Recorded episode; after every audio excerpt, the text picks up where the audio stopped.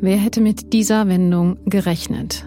Ausgerechnet die Frau, die im Cum-Ex-Prozess so viel erreicht hat, Anne Brohr-Hilker, Staatsanwältin in Köln, steht unter Feuer.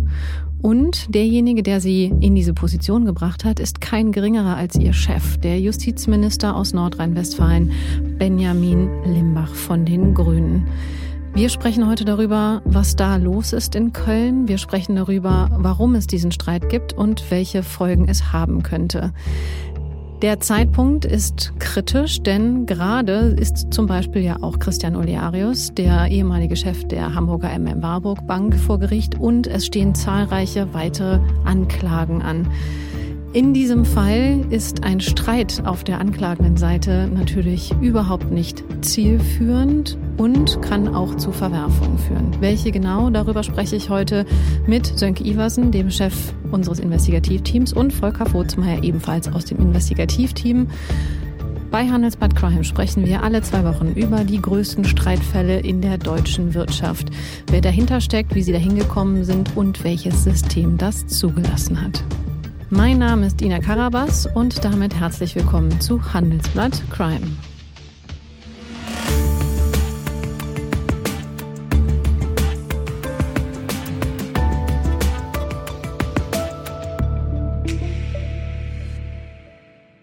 Hallo Volker, hallo Sönke.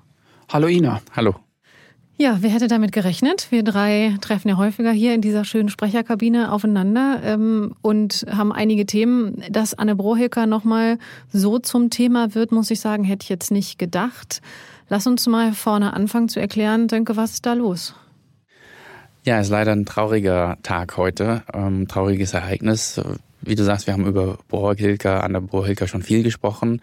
Und wenn man über sie spricht, spricht man immer als die Staranwältin, ne? die Frau, die Cum-Ex als erste für sich entdeckt hat, als erste Staatsanwältin, die sich da reingebohrt hat wie keine andere die auch ähm, sagen anderen Staatsanwaltschaften wirklich äh, was vorgemacht hat, also gezeigt hat, hier geht's lang und während in, in, in Berlin oder in Hamburg oder in München und Stuttgart mehr oder weniger geschlafen wird in Sachen Cum-Ex, äh, prescht sie voran, hat jetzt schon eine ganze Reihe von Anklagen vor Gericht gebracht. Jede einzelne Anklage ist in, einer, in einem Schuldspruch ähm, geendet.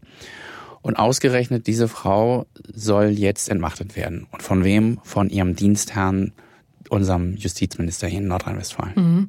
Mhm. Für alle diejenigen, die damit nicht täglich zu tun haben, Volker, erklär noch mal bitte ganz kurz das Verhältnis von Justizminister zu Staatsanwälten.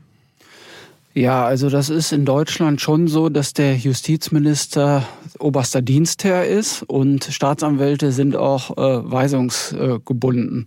Es gibt natürlich eine Gewaltenteilung in Deutschland. Ne? Also wir haben auf der die einen Seite die Exekutive, auf der anderen Seite die Judikative, das ist schon so.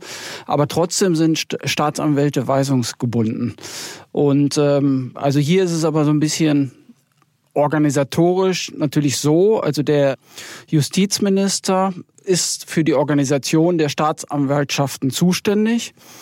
Und die Organisation selbst wird, findet aber in der Staatsanwaltschaft statt. Es gab jetzt bei der Staatsanwaltschaft Köln ein Eklat, kann man glaube ich sagen. Mhm. Ne? Also es gibt äh, diesen parlamentarischen Untersuchungsausschuss in Hamburg und die Staatsanwaltschaft Köln. Mhm. Der parlamentarische Untersuchungsausschuss kümmert sich um Fälle, die in Hamburg spielen und wo politische Einflussnahme eine Rolle gespielt haben können.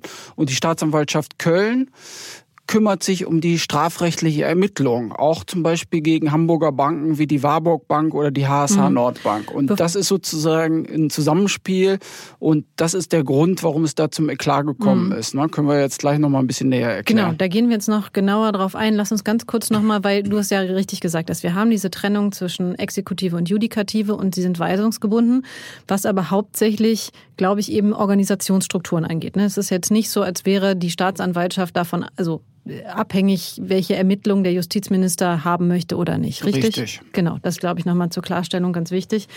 Dann lass uns nochmal in die Einzelheiten jetzt gucken. Der Punkt, von dem es ja tatsächlich ausgegangen ist, dieser Eklat, ist der Parlamentarische Untersuchungsausschuss in Hamburg. Der wurde gegründet, weil Also bei der Warburg Bank, das ist eine wichtige Institution in Hamburg, das ist äh, eine große Privatbank und äh, da gab es Cum-Ex-Geschäfte. Also das kann man auf jeden Fall als gesichert ansehen. Die Staatsanwaltschaft Hamburg hat nie ermittelt, aber die Staatsanwaltschaft Köln, weil die im Grunde den ganzen Komplex aufarbeitet, sind natürlich auch auf diese Cum-Ex-Geschäfte der Warburg Bank gestoßen. Und äh, es gab zwei Razzien. Anfang 2016 gab es die erste Razzia bei der Warburg Bank. 2018 gab es die zweite Razzia. Beide von der Staatsanwaltschaft Köln Beide von der Staatsanwaltschaft Köln, weil die Staatsanwaltschaft Hamburg halt untätig war. Und die haben halt die Räume der Warburg Bank durchsucht, auch die Räume des langjährigen Warburg-Chefs Christian Olearius. Und die haben da sehr interessante Sachen gefunden. Mhm. Ähm, unter anderem äh, auch sind die auf die Tagebücher von Christian Olearius äh, gestoßen, wo der penibel notiert hat, was sozusagen ihm den Tag über passiert ist. Mhm. Und da waren halt auch Gespräche drin, die er mit Politikern geführt hat. Mhm. Und das sind genau diese Tagebücher, auf die sich jetzt ja auch die Anklage gegen Christian Olearius, der jetzt auch wiederum in Bonn vor Gericht steht, stützt, unter anderem stützt, muss man sagen. Und dann ist es ja offensichtlich so gewesen, dann ist die Hamburger Politik zumindest aufgewacht und hat gesagt, uh, da müssen wir uns auch genau reinschauen. Ne? Wenn es ja Gespräche mit Politikern gegeben hat, dann schauen wir uns das mal genau an. Ja, genau. Also es war 2016 so, dass ähm, das Finanzamt Hamburg, nachdem die jahrelang die ähm, gar nicht gezahlten Steuern erstattet hat, was ja das Prinzip von Cum-Ex ist, also sich Steuern erstatten zu lassen, die man gar nicht abgeführt hat.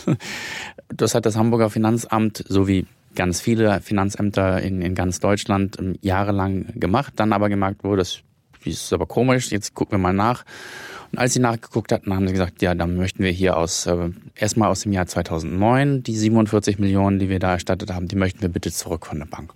So, und der Christian Olearis hat nicht gesagt, oh, sorry, wir haben Fehler gemacht, sondern hat sich seine Politiker seines Vertrauens äh, sozusagen, die mal angerufen und gesagt, ähm, hier, ich brauche mal ein Gespräch mit dem Bürgermeister.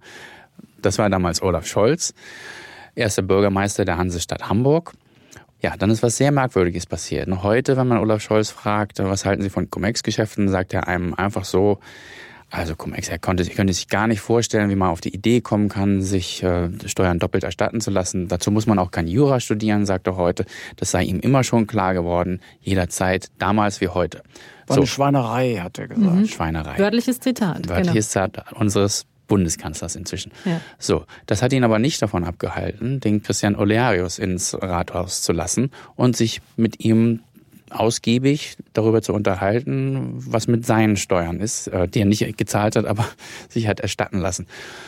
Und der Christian Olearius, also es gab mehrere Gespräche, drei glaube ich sogar, und der Christian Olearius hat dann auch ein Papier gemacht, äh, hat das dem Bürgermeister rübergeschoben. Das Papier ist dann beim Finanzsenator Herrn Peter Tschentscher gelandet, dem heutigen Bürgermeister.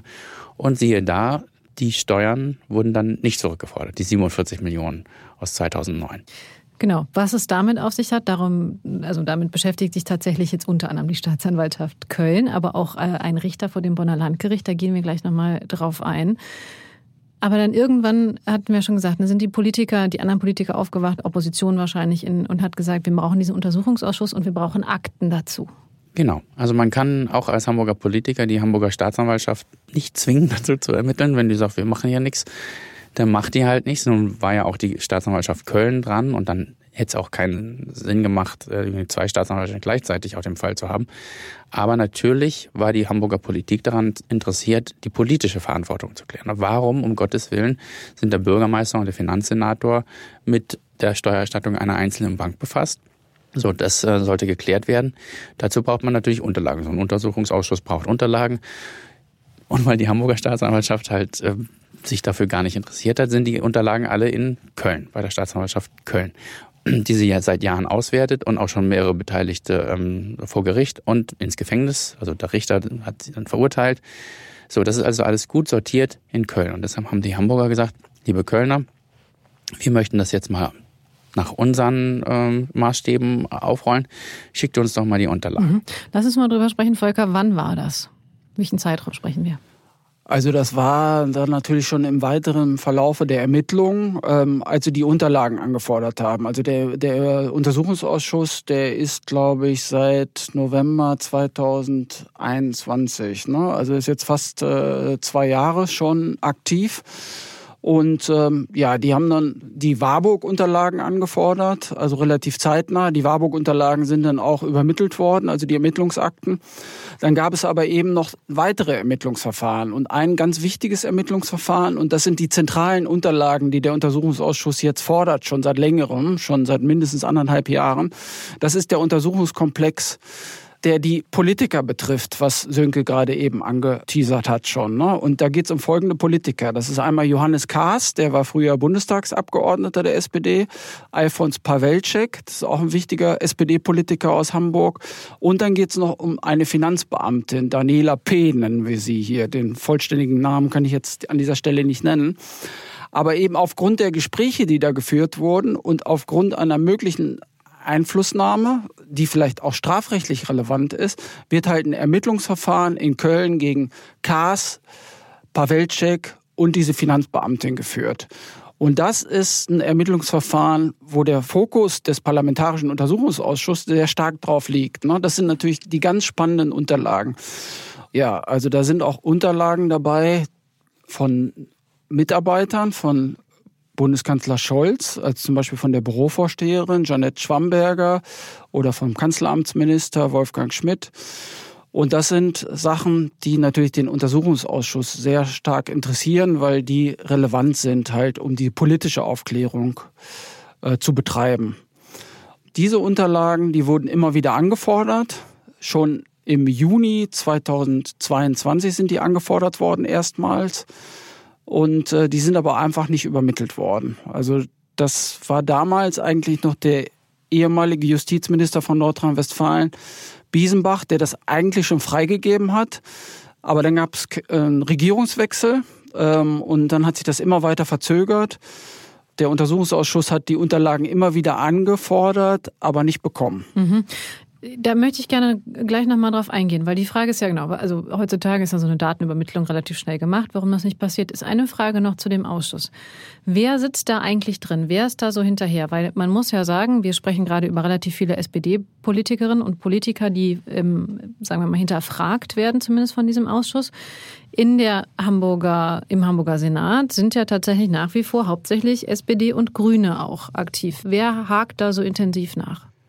Also es sind natürlich Politiker jeder Couleur in diesem Untersuchungsausschuss. Ähm, also alle Politiker, die in der Bürgerschaft in Hamburg vertreten sind, haben auch Abgesandte in diesem Untersuchungsausschuss.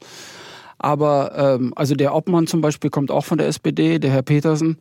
Aber äh, natürlich sind die hartnäckigsten ähm, eher aus anderen Parteien. Ne? Also vor allem aus der CDU und, und von der linken mhm. Fraktion der Hamburger Bürgerschaft. Mhm. Die treiben das am meisten voran ist ja auch aus parteipolitischem Kalkül wahrscheinlich sinnvoll, aber ich wollte es nur noch mal klarstellen, es hat eben halt auch eine parteipolitische Komponente, unabhängig davon, dass wir natürlich alle wissen wollen, was genau passiert ist damals mit den Herren und Damen. Lass uns jetzt nochmal über diese Übermittlung sprechen. Also, ich stelle mir das jetzt vor, die sagen, okay, wir, wir brauchen diese Unterlagen. Herr Justizminister Nordrhein-Westfalen, könnten Sie uns diese Unterlagen schicken? Und der sagt, ja, mache ich. Und dann passiert was? Dann passiert erstmal, dass der abgewählt wird, der Justizminister. Dann gibt es einen neuen Justizminister. Und es war vorher schon so, dass sozusagen der Chef von Frau Bohrhilker, Frau Bohrhilker ist ja in Anführungsstrichen nur eine Oberstaatsanwältin, aber nicht Leiterin der Staatsanwaltschaft Köln. Der Leiter der Staatsanwaltschaft Köln, ja, muss man im Nachhinein sagen, konnte sich, also das hat lange, lange gedauert, bevor sich, der sich mit dem äh, Thema Cum-Ex überhaupt anfreunden konnte. Und er da war der Meinung, dass man die, also bestimmte Unterlagen gar nicht übermitteln dürfe. Die müsste man erst nochmal richtig prüfen. Und da sprechen auch datenschutzrechtliche Gründe dagegen. Und obwohl der Justizminister schon gesagt hat, mach, als es dann einen neuen äh, Justizminister gab, schlief das erstmal wieder ein. Und deshalb blieben die Daten auf den Datenträgern in Köln und gelangten halt nicht nach Hamburg. Mhm. Okay, lass uns nochmal genau da ins Detail gehen, weil es ist ja offensichtlich gab es eine jemand, der da gezögert hat. Gibt es einen veritablen Grund? Konntet ihr einen veritablen Grund rausfinden, ob dieses Zögern sinnvoll war oder nicht? Also als Grund offiziell angeführt wurden eben immer diese datenschutzrechtliche Bedenken. Ne? Also Gut, dass das man ist das ja relativ nicht, schnell gesagt auch, ne? Ja, sollte man meinen. Ne? Aber offenbar war die Prüfung und man musste halt verfassungsrechtlich das noch prüfen. Also das sind jedenfalls die Gründe, die offiziell angegeben werden. Warum das so lange dauert, ne? also wie gesagt, das war eigentlich im Juni 2022 schon fast geritzt.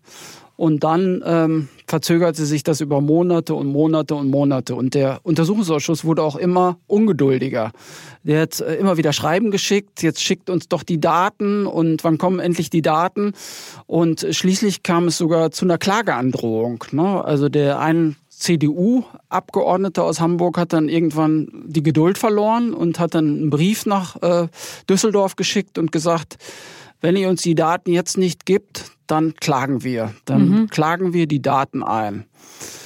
Ja, und dann, äh, das war sozusagen auf den letzten Drücker ist dann einiges passiert noch in Köln, weil der Justizminister dann jemanden zur Staatsanwaltschaft nach Köln geschickt hat, weil er gesehen hat, die Sache eskaliert jetzt hier völlig.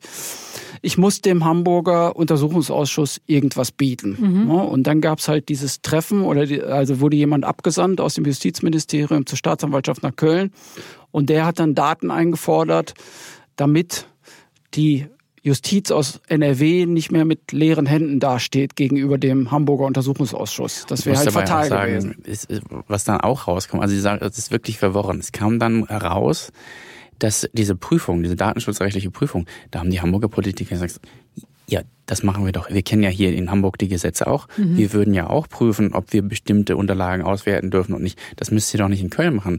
Ihr gebt uns die Daten und dann gehen wir hier in Hamburg auch nach Recht und Gesetz vor.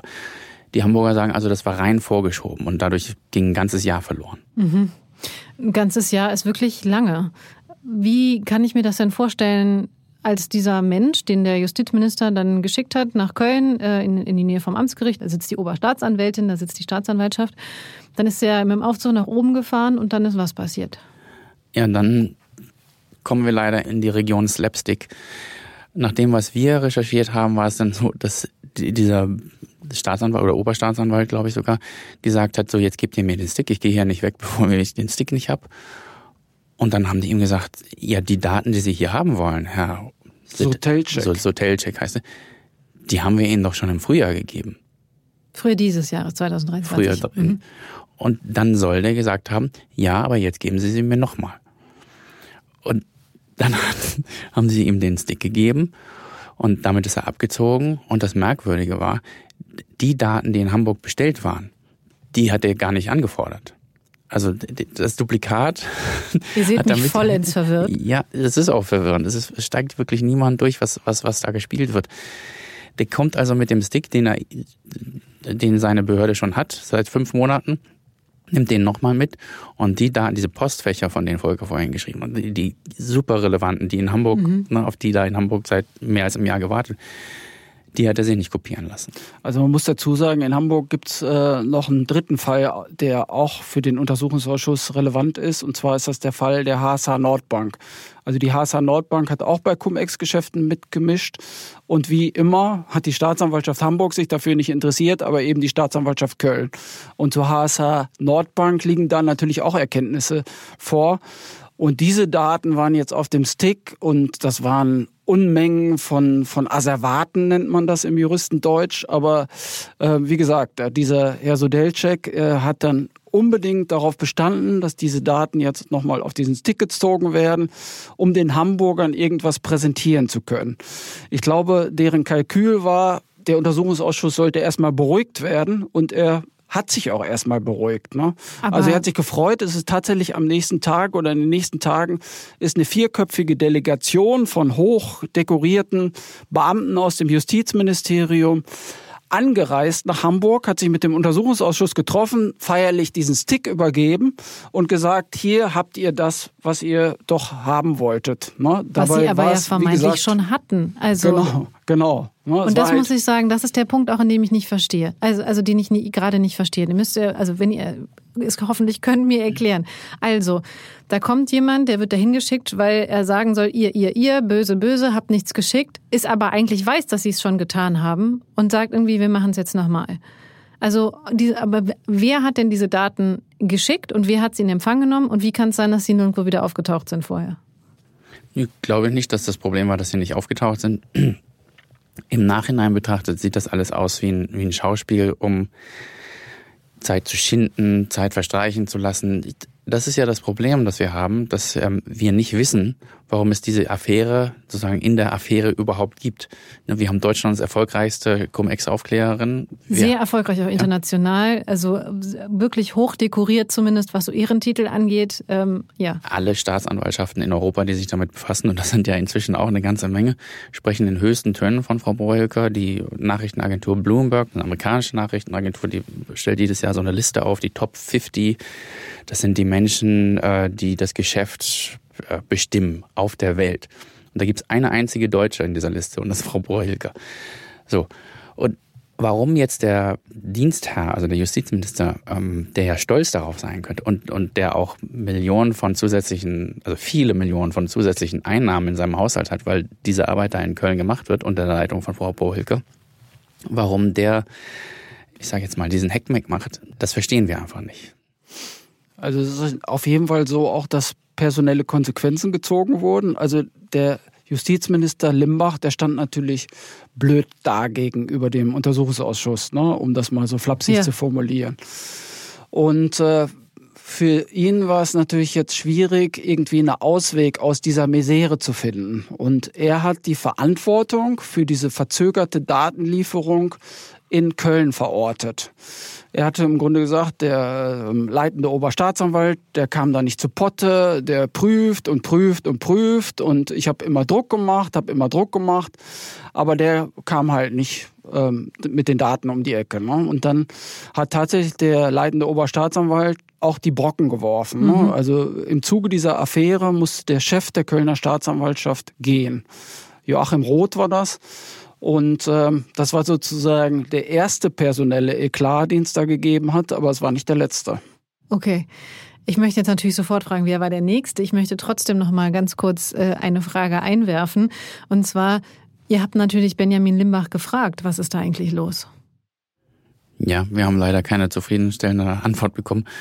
Ina, wir lachen jetzt über diesen Fall. Ist es, das ist gar nicht witzig, das ist es nicht witzig. sagen. Und es ist ja auch nicht das erste Mal. Also diesen Slapstick-Effekt, den wir jetzt hier haben, wo ein Datenstick äh, gefordert wird, äh, den man schon hat, und dann wird der von vier Herren nach, nach Hamburg gefahren.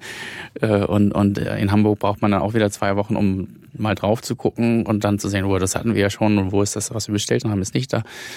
Wir haben das deutschlandweit. Ne? Wir haben ja, sagen wir mal, wenn wir nach Stuttgart gucken, da gibt's der Fall der LBBW, die auch riesen Cum-Ex-Fall.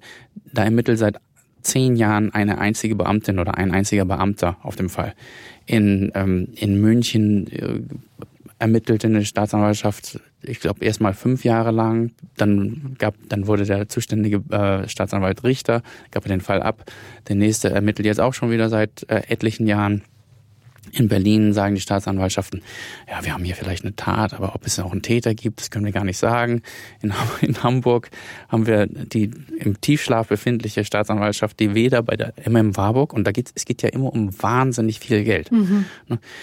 Wahnsinnig viel Geld, was dem Steuerzahler ja, um, oder der Steuerzahlerin entgeht. Dreistellige Millionenbeträge, die ähm, Investoren und die Banken aus der Steuerkasse genommen haben. Also es gibt und, noch eine Staatsanwaltschaft, die auch aktiv ist, die Generalstaatsanwaltschaft Frankfurt, muss man dazu sagen. Ja. Ne? Aber das ist sozusagen die einzige äh, Ausnahme, die wir da haben. Und die haben zwölf Ermittlungskomplexe und die Staatsanwaltschaft Köln hat 120 Ermittlungskomplexe, also zehnmal so viel. Ne? Also das zeigt mal, wie riesig diese Aufgabe ist, die da in Köln bewältigt werden muss. Ist auch deshalb so traurig, weil wir jahrelang sozusagen dieses Siechtum beschrieben haben, diese schleppende Aufklärung, es geht einfach nicht vorwärts.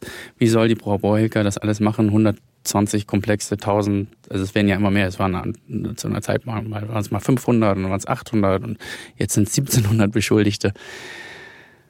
Und dann schien es so, 2021, Anfang im Januar, glaube ich, 2021, wurde diese extra Abteilung gegründet, Hauptabteilung H. Ähm, und ähm, die wurde dann Frau Borhelker übergeben und da waren 36 in der Spitze Staatsanwälte drauf. Und da sah es so aus, jetzt geht's los. Und der, und der Biesenbach, also der Vorgänger von dem Limbach, hat dann gesagt, wir machen hier dann Anklagen im Akkord und Fließband und es sah alles gut aus. Und jetzt zwei Jahre später haben wir plötzlich eine, Haupt, eine Teilung dieser Hauptabteilung. Frau Boelker soll die Hälfte ihrer Leute weggenommen werden und es soll einen neuen geben, der leider sich bisher überhaupt gar nicht mit dem Thema auskennt. Mhm. Genau da steigen wir jetzt nochmal genau tiefer ein. Du hast es eben gesagt, es gibt personelle Entscheidungen. Also der leitende Oberstaatsanwalt in Köln ist schon gegangen worden. Und jetzt kommt die zweite Personalie. Du hast es schon angesprochen. Frau Bohrhelker kriegt einen Co-Chef, der vorher Jugendrecht gemacht hat. Ja, man, man muss noch mal einen Schritt zurückgehen. Also der alte leitende Oberstaatsanwalt, der wurde natürlich durch einen neuen leitenden Oberstaatsanwalt ersetzt. Das ist Stefan Neuhäuser. Der kommt aus dem Justizministerium, ist also eine Person, die von Limbach da eingesetzt wurde. Ne? Also die kennen sich offenbar sehr gut. Limbach spricht in den höchsten Tönen vom Neuhäuser und er hat vor einigen Wochen gegenüber dem Rechtsausschuss erklärt, dass es eher organisatorische Mängel, also eklatante organisatorische Mängel bei der Staatsanwaltschaft Köln, insbesondere bei der Hauptabteilung H, festgestellt hat, weil die halt diese Aktenübermittlung nach Hamburg nicht auf die Reihe gekriegt haben. Ne? An also diesem einen Fall haben Sie es festgemacht? Mehr oder weniger an dem einen Fall. Ne? Und er hat gesagt, dass er ja, mehr oder weniger bestürzt ist, äh, ob der Zustände, die er da gesehen hat, äh, es würde ein Eckpfeiler der Arbeit wegbrechen, so hat er es, glaube ich, formuliert. Und ähm, jetzt müsste doch der Neue ähm, aufräumen, sozusagen. Ne? Also diese organisatorischen Defizite sind so eklatant, dass da jetzt jemand kommen muss, der eine Bestandsaufnahme machen muss und dann ausputzen. Genau, dann muss er Konsequenzen ziehen und die Abteilung umbauen. Ne, das waren mehr oder weniger seine Worte damals im Rechtsausschuss vor einigen Wochen. Und jetzt wird sozusagen dieser Plan von Herrn Neuhäuser vollzogen. Aber auch das ist ja eine relativ kurze Zeit. Also ich kenne das von ähm, Managerinnen und Managern, wenn die im Unternehmen neu anfangen. Die lassen sich für so einen Prozess, sich anzuschauen, wie es aussieht und es dann umzustrukturieren, ein bisschen mehr Zeit als ein paar Wochen. Ja, absolut. Du hast völlig recht. Das ging sehr schnell. Und äh, am 27. September hat der Minister Limbach das auch offiziell verkündet, also dass die Pläne von Herrn Neuhäuser jetzt umgesetzt werden und dass er die voll unterstützt. Also es das heißt, was Sönke eben schon angesprochen hat, die Hauptabteilung H wird jetzt aufgeteilt, also wird eine neue Hauptabteilung gegründet, die Hauptabteilung I. Also die Hälfte der Fälle, also so muss man das im Moment wohl einschätzen, wandert dann in die neue Hauptabteilung I. Auch die Hälfte des Personals wandert in die neue Hauptabteilung I. Und ähm, also der Aufgabenbereich von Frau Breuhilke wird faktisch dadurch halbiert und sie wird entmachtet. Okay, nochmal eine Frage dazu. Das heißt, die andere Abteilung, die neue Hauptabteilung I, macht quasi das gleiche weiter, nur unter einem neuen Chef. Genau, so, so soll es laufen. Nur ist das Problem, dass der neue Chef gar keine Ahnung. Also das kann man ihm ja nicht vorwerfen. Dass, also ich, ich könnte die Abteilung auch nicht leiten, aber ähm, der Mann hat bisher halt Jugendstrafrecht gemacht. Der kommt jetzt dahin und soll mit na, die Hälfte von 36 ähm, mit 18 Staatsanwältinnen und Staatsanwälten jetzt äh, diese Fälle aufklären. Weiter kommt dazu, dass diese ganzen Fälle ja das haben wir ja gemerkt, weil als Frau, Frau Boelke hat ja diese, diese MM Warburg-Fälle äh, nur gesehen, weil sie andere oder dabei gesehen, als sie andere Fälle aufgeklärt. Das hängt ja alles miteinander zusammen. Warum das jetzt in zwei Abteilungen aufge, aufgeteilt werden soll. Also ich verstehe das nicht. Und hinzu kommt, dass Frau Broeker das offenbar auch nicht versteht. Da können wir ja gleich nochmal drauf eingehen. Es gibt ja diesen Brief von Frau Broeker, den sie an den Personalrat geschrieben hat. Wir haben äh, den leider nicht bekommen, aber wir haben mit Leuten gesprochen, die den gelesen haben. Und da steht unter anderem drin, dass sie gar nicht gehört worden ist, bevor die Männer über ihr entschieden haben, wie dieses Ganze jetzt neu aufgestellt wird. Und das, wenn du sagst, wenn ein neuer Unternehmenschef irgendwo hinkommt, nimmt er sich erstmal, ich weiß nicht, 100 Tage Zeit oder so und sagt, ich gucke mir das jetzt an und dann ich spreche mit allen und dann überlegen wir, ob wir das neu machen können. Aber hier wurde mit Frau Borhilker laut ihres Briefes offenbar nicht gesprochen. Also äh, die Person, die am meisten Sachkenntnis hat, wird ausgeschlossen von der Reorganisation der wichtigsten Staatsanwaltschaft in Sachen Steuerhinterziehung in Deutschland. Mhm. Ja, und man muss äh, dazu sagen noch, in dieser Stellungnahme attackiert Frau Breuker auch Herrn Limbach relativ scharf, weil sie sagt, dass diese Misere da mit Hamburg und den Unterlagen, die da nicht rübergekommen sind, das liegt gar nicht an der Staatsanwaltschaft Köln. Im Gegenteil, ähm, sie verortet die Verantwortung dafür bei dem Justizministerium. Ne? Und äh, also da hat sie auch relativ klare Worte gefunden. Also die Angaben von Herrn Limbach seien widersprüchlich und würden die Tatsachen verzerrend darstellen. Also implizit unterstellt sie dem Minister eigentlich eine Lüge.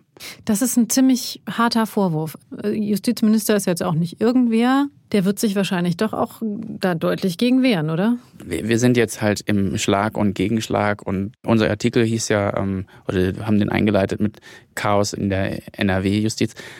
Alles, was hier passiert, ist vollkommen unüblich. Normalerweise wirft kein Staatsanwalt seinem Justizminister oder ihrem Justizminister äh, die Lüge vor. Normalerweise sprechen die überhaupt nicht übereinander. Also ich könnte mich nicht daran erinnern, dass ein Justizminister jetzt so auf offener Bühne äh, die Staatsanwältin kritisiert oder umgekehrt. Und hier ausgerechnet in dem ähm, ja, größten Steuerhinterziehungsfall, den wir haben in Deutschland, ist dieses Chaos ausgebrochen. Ja, na, umgekehrt. Also offiziell stellt sich der Minister natürlich hin und lobt die Arbeit von Frau Breuhilker und sagt, dass wir auch weiterhin auf die Arbeit angewiesen sind und dass sie einen hervorragenden Job macht und so weiter.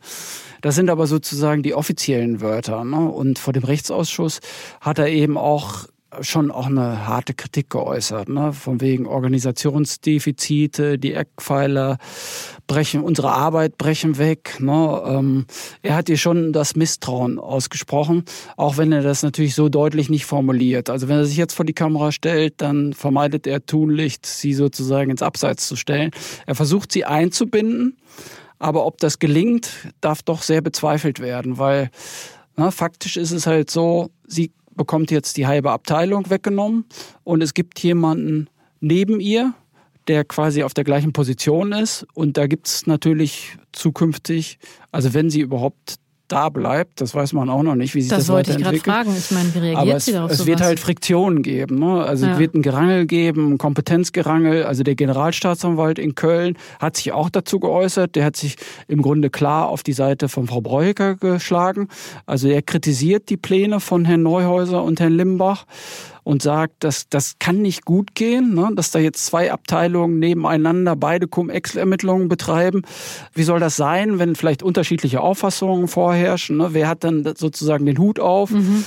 Es kann eigentlich nur Frau Brauhecker den Hut aufhaben, weil sie halt das Know-how hat und der Neue hat halt nicht das Know-how. Also wie das halt so in der Behörde ist, formell stehen beide auf der gleichen Stufe und formell werden auch beide den gleichen Führungsanspruch hegen. Ne? Das mhm. äh, ist absehbar, ne? dass es da zu massiven Konflikten kommen wird. Weil du gerade Pläne gesagt hast, das Ding ist aber eigentlich durch, oder? Das ist jetzt, da ist jetzt, wird ja wahrscheinlich nicht mehr dran gerüttelt werden. Ja, so sieht's aus. Das ähm, ist beschlossen worden, das ist verkündet worden, das wird jetzt auch durchgezogen. Ne? Und diese drei Männer, also Herr, dieser Justizminister Limbach, der neue Leiter der Staatsanwaltschaft Köln, Herr Neuhäuser und der Stein-Vigarius, der neue Co-Chef von Frau Bohrhilker, schieben Frau Bohrhilker jetzt da ein bisschen zur Seite. Und ohne ihren Input äh, ist diese neue Organisation jetzt beschlossen, verkündet und wird auch umgesetzt. Hm. Was könnte Frau Brohekers Reaktion sein? Unabhängig davon, sie hat diesen Brief geschrieben, sie hat sich beschwert. Was ist so ihr Handlungsspielraum jetzt? Sie könnte, kann sie, sie ist ja auch Staatsanwältin, du hast es gesagt, ihr habt es gesagt, sie ist Beamtin, kann jetzt nicht einfach sagen, okay, wisst ihr was, dann suche ich mir einen neuen Job.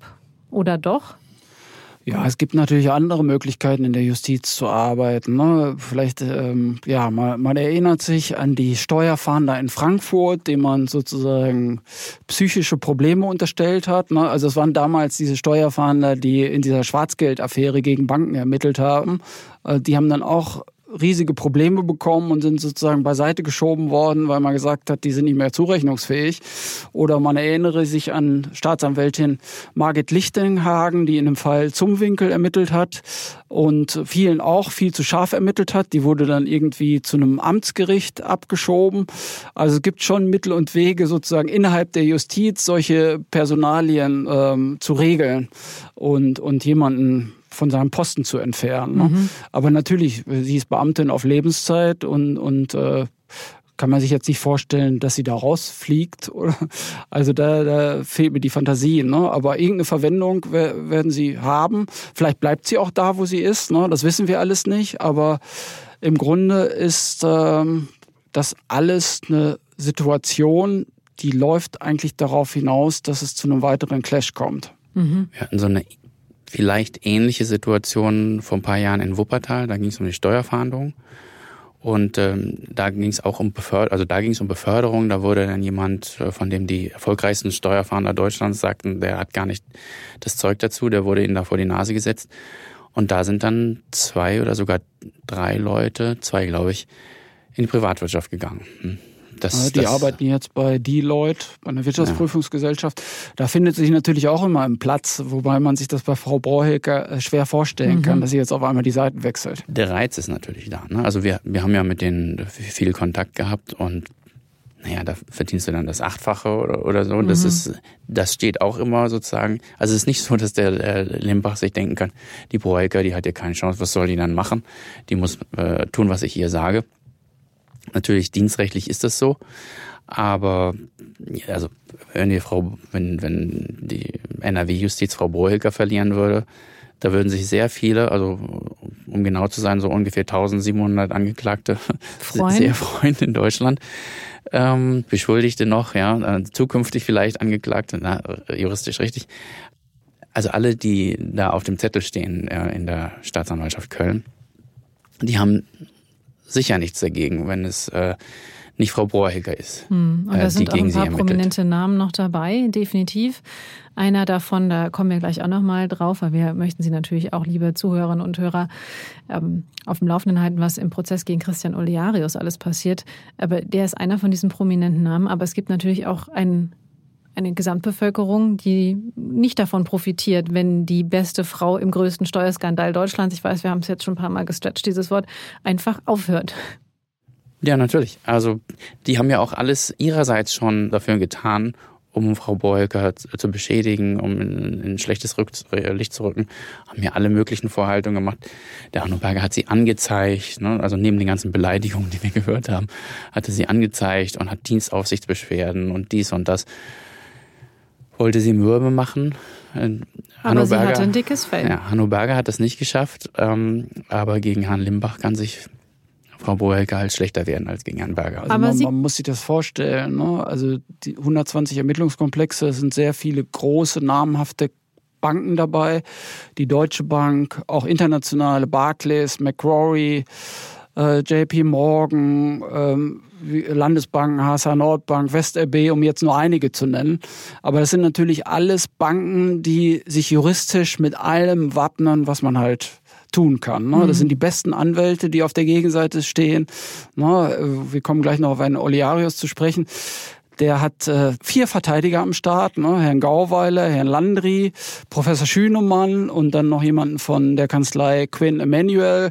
Das sind die teuersten Adressen, die es gibt. Ne? Also die rufen halt Stundensätze auf von 800, 800 Euro.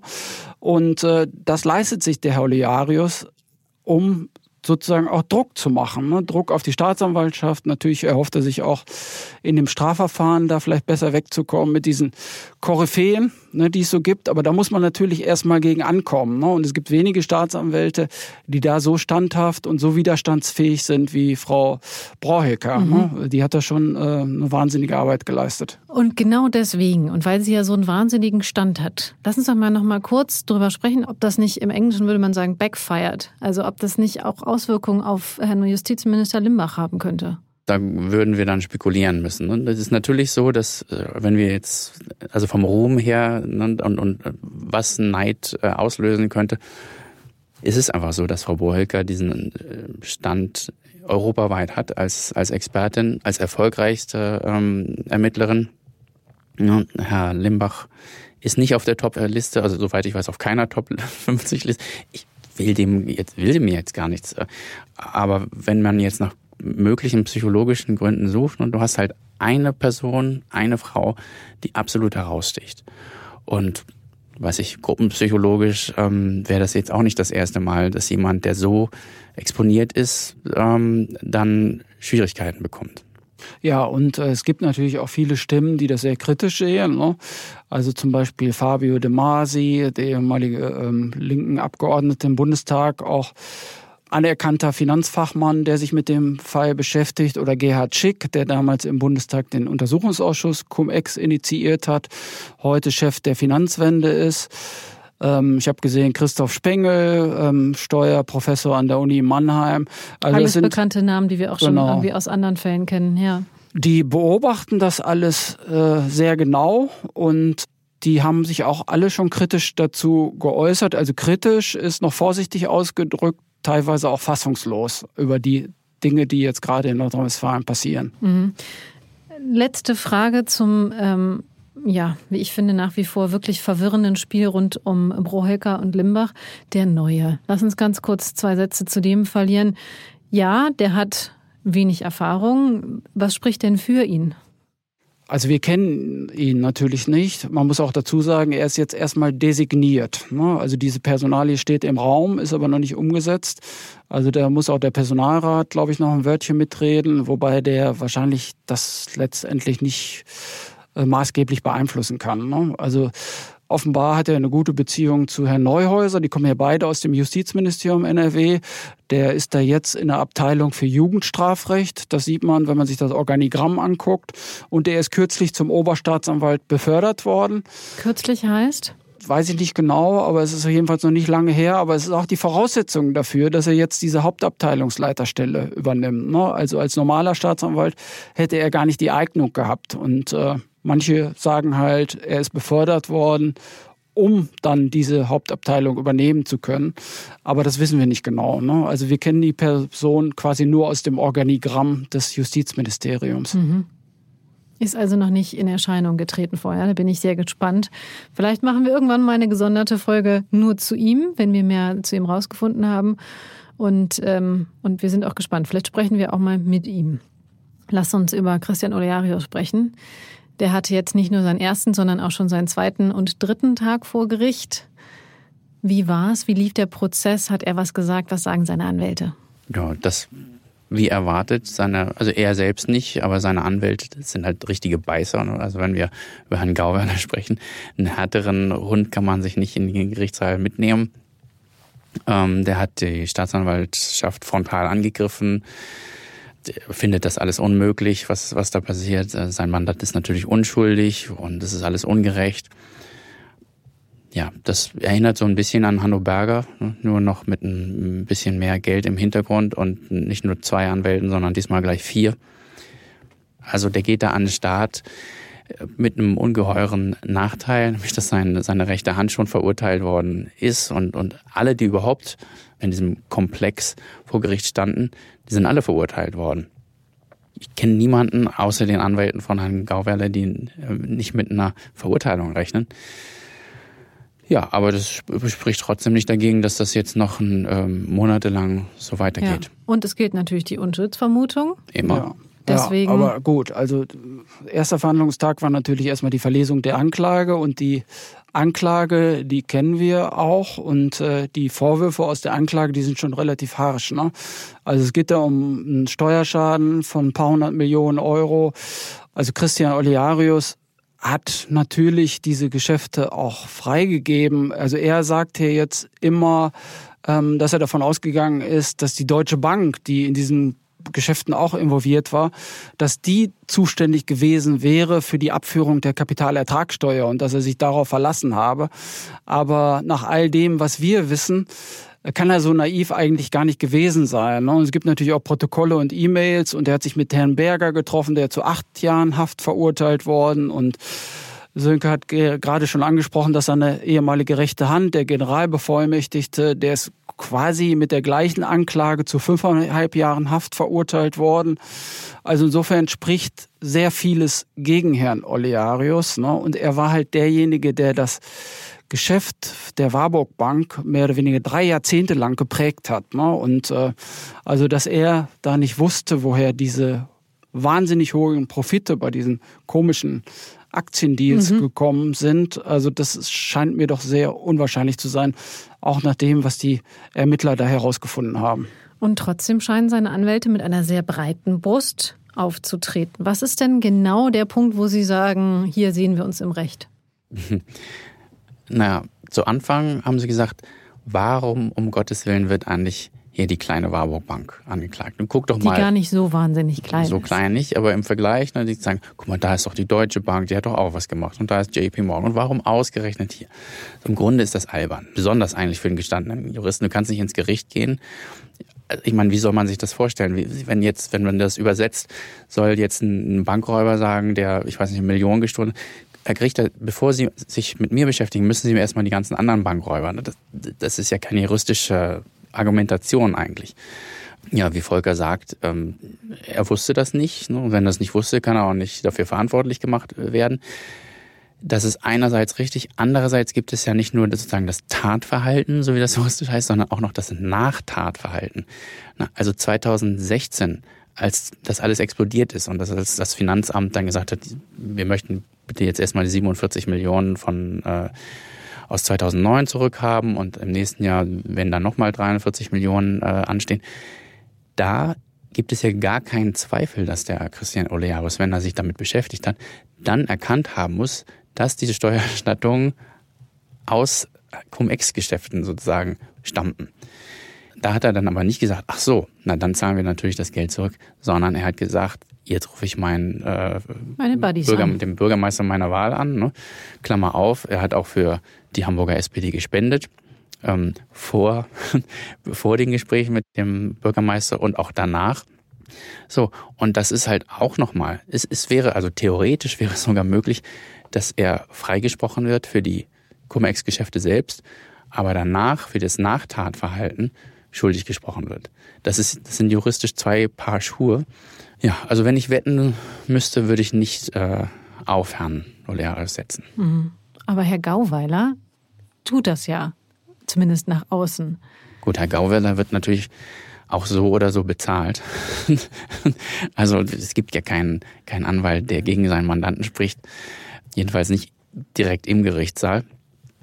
Aber die mhm. haben auch alle juristischen Register natürlich gezogen und ähm, bisher hatten sie keinen Erfolg. Ne? Also mit Befangenheitsanträgen. Wollte ich gerade fragen, das ist natürlich so der Klassiker. Und äh, ja, sie haben alles Mögliche versucht und sind, äh, haben natürlich auch versucht, die Anklage zu verhindern. Dann haben sie versucht, die Zulassung der Anklage zu verhindern. Also jeder Schritt, der da gemacht wurde, wurde natürlich juristisch in Frage gestellt. Und bisher hat es halt nicht verfangen. Und äh, kann sein, dass sie das ändert, aber ähm, mhm. ja, die Voraussetzungen Jeder Schritt, sind der 800 gut. Euro oder mehr oder weniger die Stunde kostet. Ja, ja, genau. Gut, nicht, nicht, ja, die haben vier Anwälte. Und all diese Anwälte haben ja auch wieder, also da kommen schon etliche tausend, zehntausend Euro ähm, zustande es kommt uns halt auch äh, sehr bekannt vor, dieses ganze, dieses ganze Verhalten. Wir haben ja hier viel über Hanno Barger gesprochen. Der hat uns ja auch vor vielen Jahren schon gesagt, er sehnt den Tag sozusagen herbei, wo er endlich im Gerichtssaal stehen kann und der Staatsanwaltschaft endlich zeigen kann, wie falsch sie liegt und wie das wirklich funktioniert. Und wenn, also wie oft hat er mir gesagt, wenn sich erstmal der Finanzhof damit beschäftigt. Und dann, die verstehen das ja, Herr Iversen, die verstehen das und die werden das, das werden sie sehen. Da kann gar nichts draus werden. Es wird niemals zu einer Anklage kommen. Wenn du ihn dann gefragt hast, ja, aber wenn es doch dazu kommt, kommen sie natürlich, ich bin ein Mann des Rechts und so weiter und so fort. Das haben wir jetzt ähm, bei Olearius halt alles in, in noch höherer Tonlage. Ne? Nun steht er vor Gericht. Das hat ja auch was Menschliches alles. Ne? Und die Karte wird ja auch, auch gespielt. Der Olearius ist ähm, 81 oder 82 Jahre alt. Ne? Einen so alten Mann da im Gerichtssaal zu sehen, da, da gibt es auch niemanden, der mit Häme oder der es wirklich gern sieht. Aber es ist halt vor, es gilt, vor dem Gesetz sind alle gleich. Mhm. Und jetzt wird das durchgezogen. Und egal wie Herr Stra Gauweiler strampelt. Mhm. Wie geht's denn weiter? Wann können wir damit Ergebnissen rechnen, mit einem Urteil vielleicht sogar? Also frühestens im, im, im Frühjahr nächstes Jahr. Ne? Also da sind jetzt, weiß ich nicht, wie viele Verhandlungstage angesetzt. 30 oder so, ne? aber das muss nicht das Ende sein. Es werden natürlich viele äh, Experten äh, gehört, äh, Gutachter und dann kommen natürlich auch einige Zeugen, zum Beispiel der ehemalige Partner von, von Hanno Berger, der sich sozusagen als Kronzeuge geriert und äh, auch äh, Aktienhändler aus London, ähm, also der in dem ersten Prozess Äh, der Martin S., der wird auch als Zeuge äh, kommen, weil der auch mit der Warburg zusammengearbeitet hat. Und insofern wird es da bestimmt noch ein paar ganz interessante Verhandlungstage geben. Es zeigt ja auch, wie, wie ordentlich das alles zu. Man, also jetzt, wenn ein Laie sagt, naja, wenn die rechte Hand verurteilt worden ist und die Händler sind verurteilt und der Berater Herr Berger ist verurteilt, warum brauchen wir jetzt nochmal sechs Monate? Aber nein, wir machen das ganz ordentlich, ganz rechtsstaatlich da in, in, in Bonn. Das wird alles nochmal durchdekliniert und am Ende wird ein, ein Urteil gefällt. Mhm.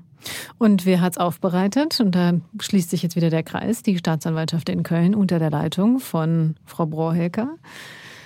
Und da ist jetzt natürlich, also bin ich wirklich sehr gespannt, wie es da weitergeht. Auch nochmal ein Aufruf an alle, die sich dazu äußern möchten, gerne auch aus der Staatsanwaltschaft melden sich bei uns. Wir reden gerne drüber. Ja, genau. sehr gerne.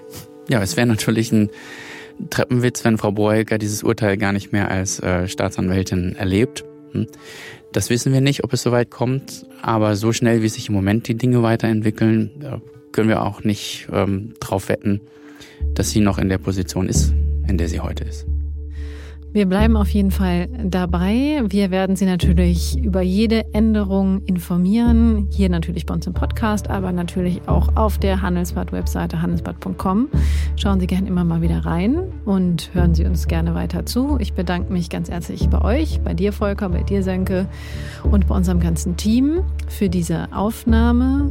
Ich bedanke mich bei Ihnen fürs Zuhören, liebe Zuhörer, liebe Zuhörer. Wenn Sie Kritik, Anregungen oder Feedback haben, melden Sie sich gerne bei uns unter crime@handelsblatt.com. Und sollten Sie zufällig aus der Staatsanwaltschaft in Köln sein und Redebedarf haben, dürfen Sie natürlich auch gerne anrufen. Ja, dann ganz herzlichen Dank und bis zum nächsten Mal. Vielen Dank. Ja, tschüss.